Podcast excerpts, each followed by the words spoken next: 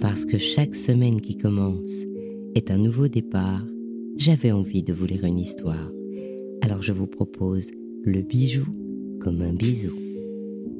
Il était une fois J'aime Genève 2022, la quatrième édition de ce salon international dédié aux professionnels et ouvert au public a généré presque 5000 visites, dont moi. Alors je vous partage mes découvertes à travers les paroles des acteurs de la joaillerie et des pierres précieuses que j'y ai rencontrés. C'est parti pour une saison capsule de cet épisode. Alors là, je suis presque arrivée tout au fond du salon. Et alors, il y a un espace spécial qui s'appelle The Designer Vivarium. Alors, designer, il y a plein de nouveaux créateurs, de nouveaux talents. Et la première, et même pan, c'est une Française. Elle s'appelle, de la marque de Bussigne, elle s'appelle Aline. Bonjour Aline. Bonjour Anne. Alors Aline, raconte-moi, qu'est-ce que ça fait d'être un designer vivarium? Alors déjà c'est une très grande chance parce que c'est un corner qui a été créé par euh, Vivienne, Vivienne Baca, euh, une autorité euh, en joaillerie, c'est une experte de la joaillerie et elle a un œil incroyable. Donc chaque année elle essaye de, de présenter un thème différent, de présenter aussi des personnes qu'elle rencontre. Puis c'est une excellente marraine, elle vient nous voir chaque matin, nous dit bonjour chaque matin, à la fin du salon pareil. C'est une personne... ta marraine la bonne fée. Voilà, c'est la bonne fée de, de, de notre vivarium justement. Et puis elle y tient beaucoup. Donc euh, il y a ce rapport très personnel qui se fait. Et c'est vrai que euh, quand on est ensemble, on, papote, on rigole beaucoup.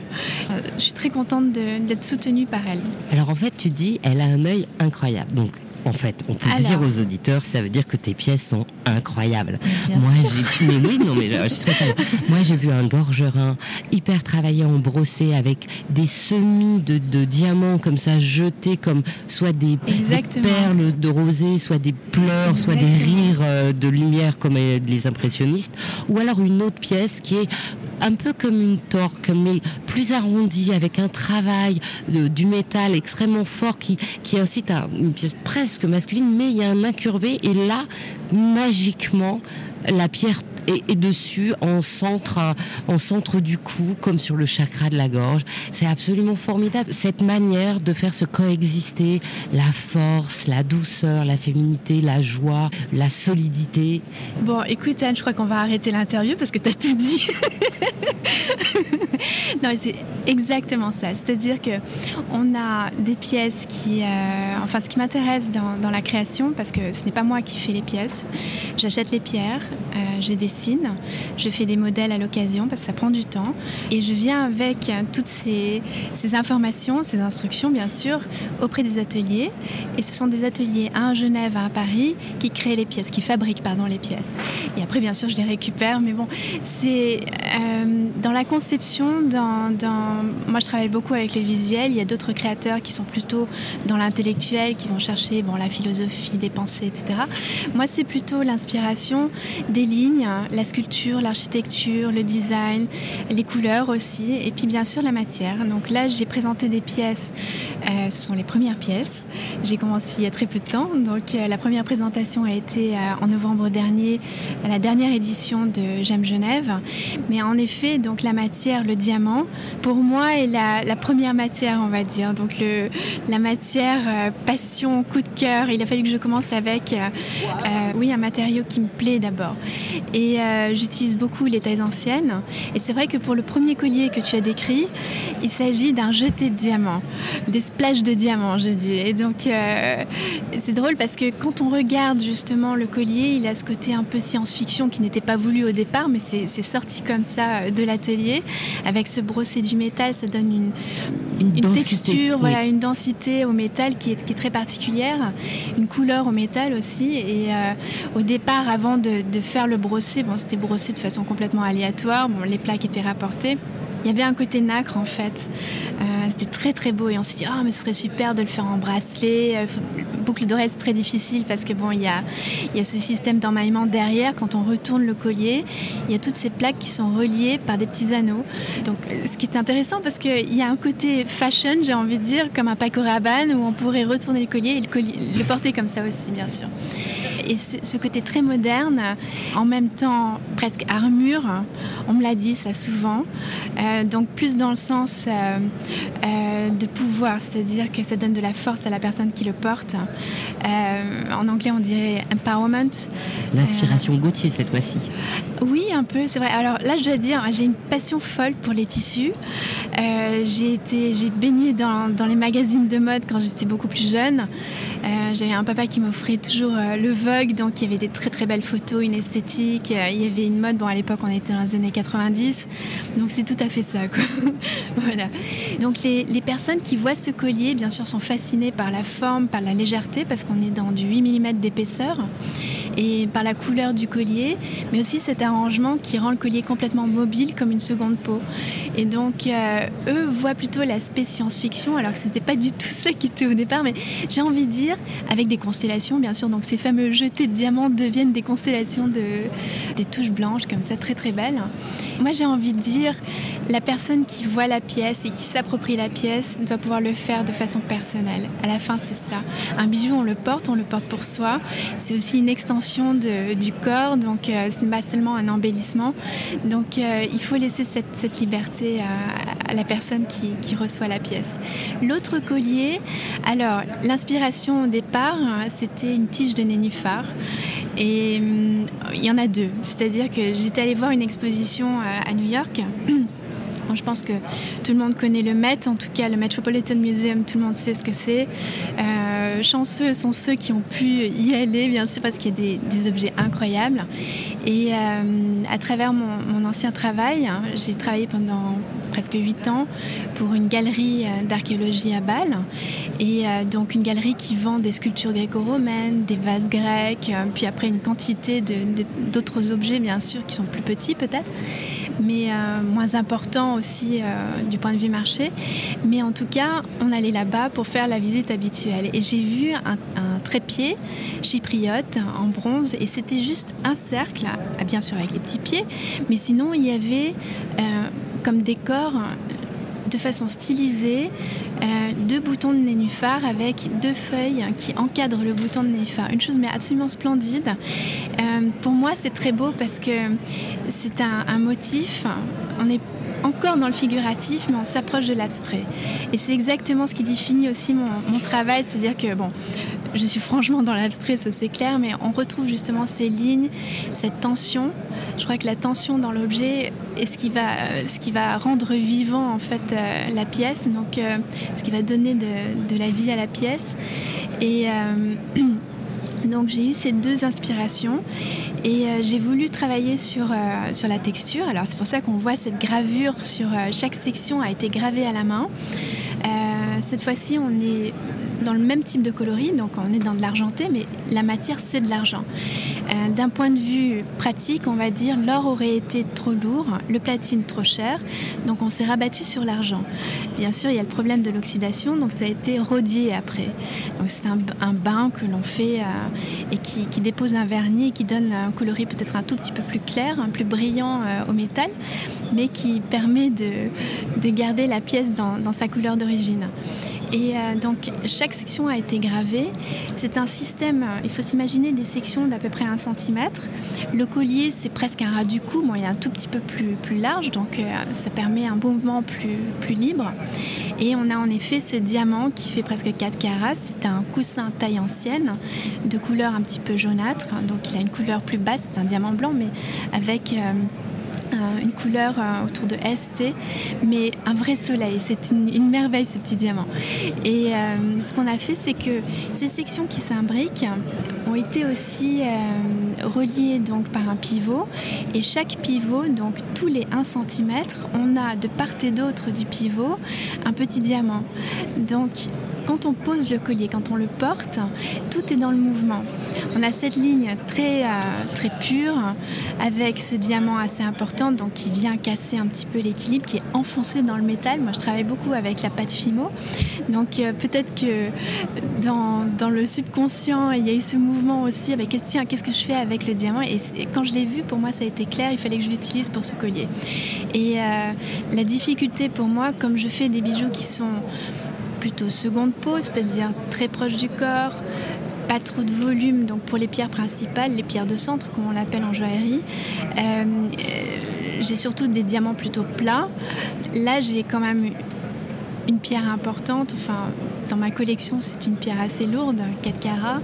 Donc, euh, qu'est-ce que je fais avec ce volume Et c'est vrai que ça se prêtait très bien à ce collier, pas seulement au point de vue design, mais aussi par rapport à la composition euh, d'un point de vue technique. Donc, pour que le collier reste homogène par rapport à son épaisseur. Donc on a ces, lignes donc avec le sertissage des petits diamants sur chaque axe, hein, dans chaque pivot. Ça remonte tout le long du collier. On a une série de diamants à l'intérieur et à l'extérieur. Donc des petits, euh, des petits poids de diamants comme ça qui, qui ponctuent sur toute la longueur le, collier à l'intérieur et à l'extérieur. Donc encore une fois, quand on porte le collier, d'un seul coup on a ces, flashs électriques hein, qui ressortent et euh, ce grand diamant au centre. Mais alors c'est terrible parce que si je comprends bien, ce qu'il faut que je te souhaite, c'est que tu vendes ces pièces. Mais quand je t'entends, c'est tes bébés, ça va être dur. Encore une fois, t'as tout compris, Anne. c'est ça. J'ai envie de dire, j'ai en face de moi une journaliste qui est quelque part médium. tu lis vraiment dans les personnes et c'est parfait. Non, c'est exactement ça. Je veux dire, il y a, des pièces. Bon, bien sûr, c'est un métier, donc euh, on passe par un processus de, détachement. Et il faut...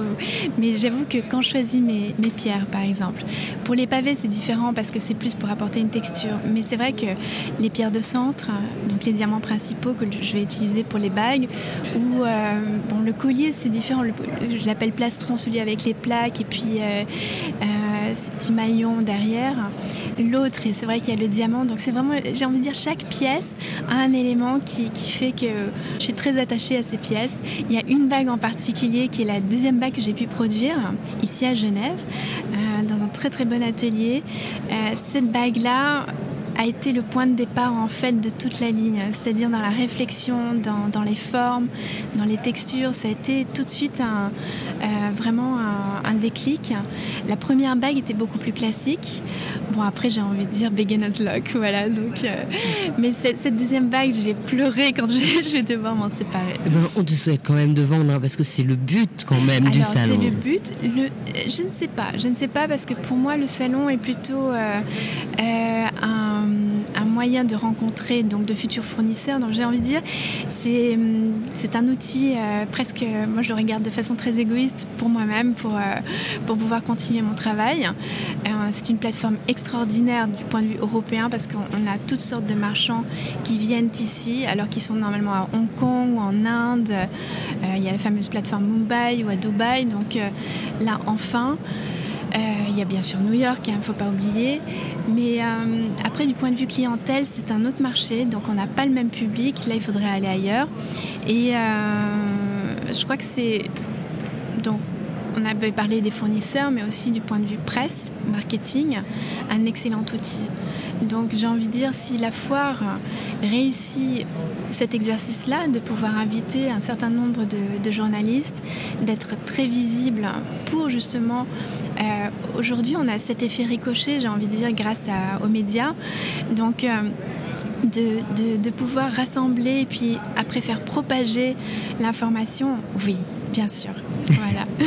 Et écoute, merci beaucoup Aline. Merci Anne. Au revoir. Merci, au revoir.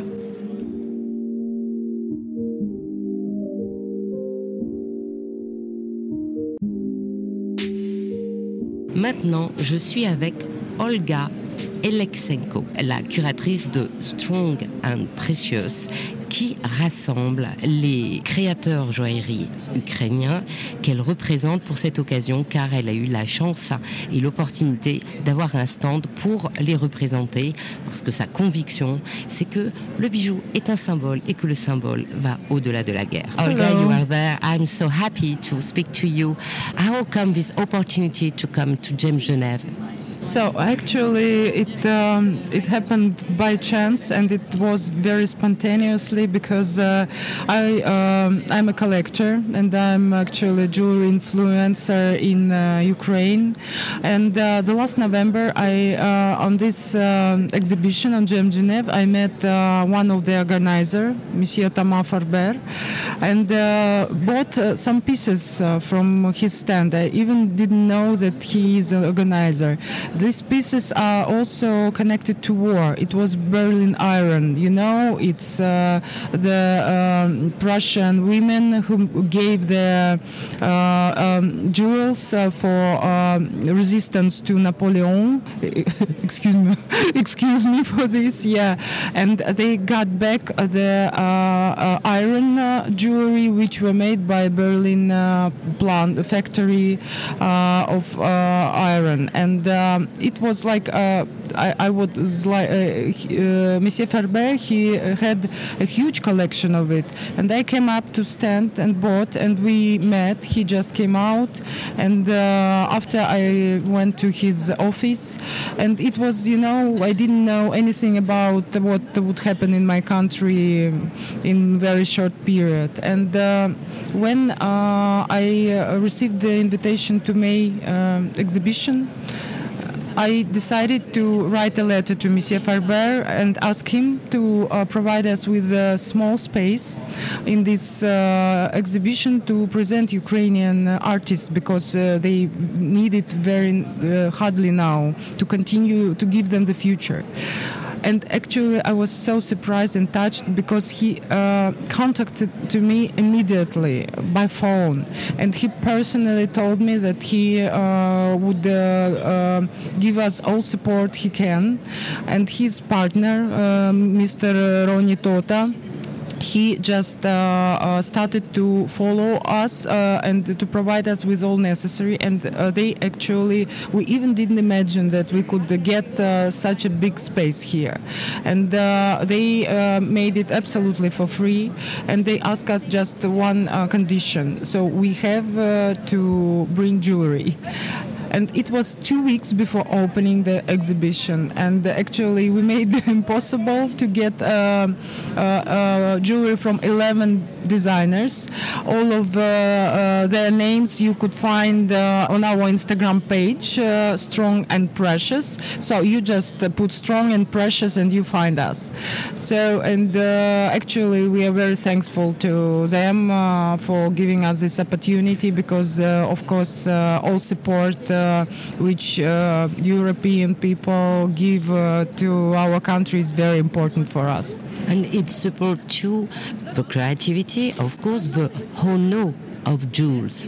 Yes, yes, it's honor of jewels because uh, it's uh, as I uh, say. So our objectives here is to show that our nation is very peaceful, is very harmonious, is very creative, and we have talents, and we have uh, young talents who have to have future, and uh, so this is uh, uh just great opportunity to show it to the world. The jewels are really the symbol of hope Yes, and this is also the symbol of life itself because uh, when a woman want to wear something, uh, want to uh, to show off, so she wants to, to live, to continue nice, beautiful life. So this is very sentimental, and actually jewelry has been with the human being for, since ancient times. I think it's more ancient even than uh, painting on the walls, and uh, that is why. So so when you wear jewelry, you live. I'm totally agree with you.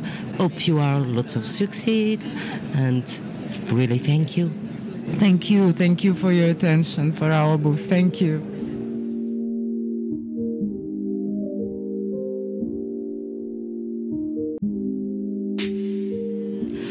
Je suis avec Inessa Kovalova. Bonjour Inessa.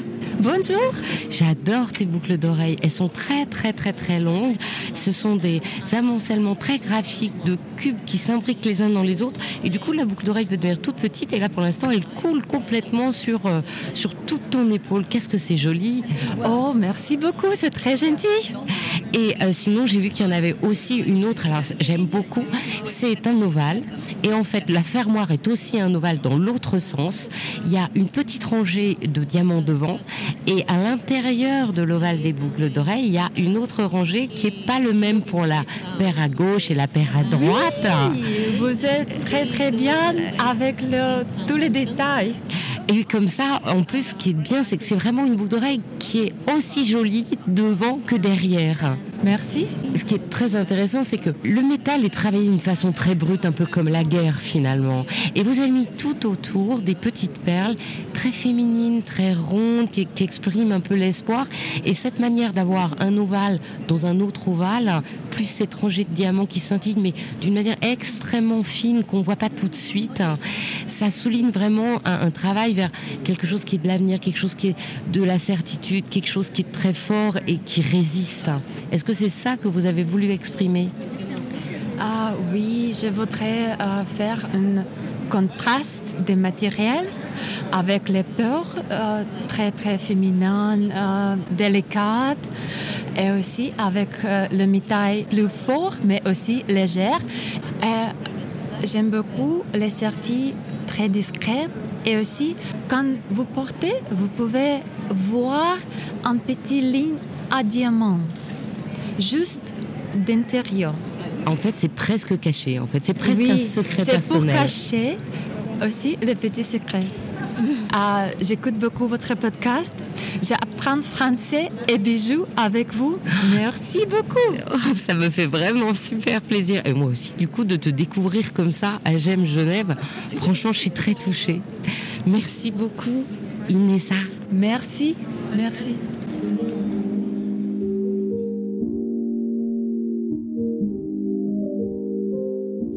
Visiteurs venus de 70 pays. Vous venez de vivre un extrait du salon J'aime Genève.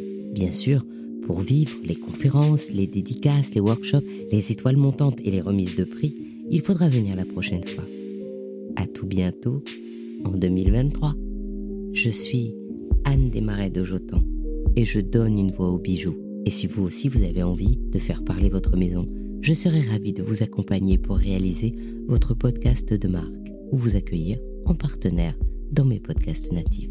Cette saison capsule est particulière car elle crée un reportage en plusieurs épisodes dans Le bijou comme un bisou, qui est le podcast des histoires, grandes et petites, de la joaillerie. Les sept émissions paraîtront tous les deux jours.